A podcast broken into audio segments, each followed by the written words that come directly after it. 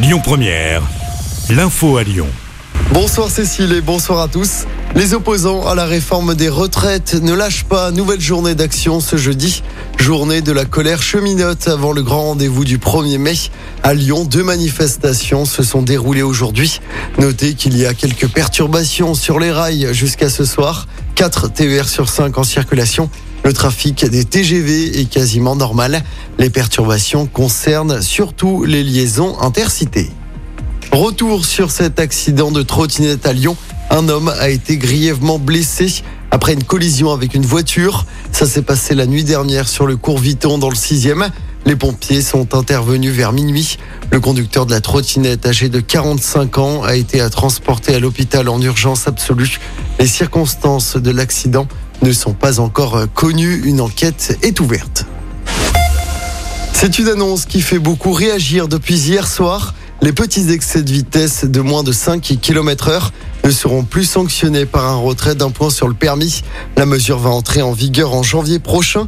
Mais pour euh, Fabien Bagnon, vice-président de la métropole de Lyon en charge des mobilités, cette mesure conduira à une augmentation des accidents, des blessés graves et des tués sur la route. Elle est donc totalement irresponsable selon lui. Notez euh, toutefois que les petits excès de vitesse resteront sanctionnés d'une amende.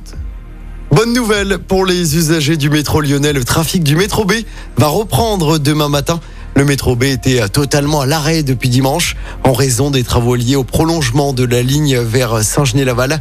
Le métro B sera également totalement à l'arrêt le 7 et le 8 mai prochain, ainsi que le 27 et le 29 mai.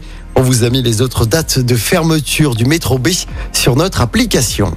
Et puis il y aura du monde sur les routes de la région ce samedi. C'est un nouveau week-end de chassés croisés avec notamment la fin des vacances scolaires dans notre zone.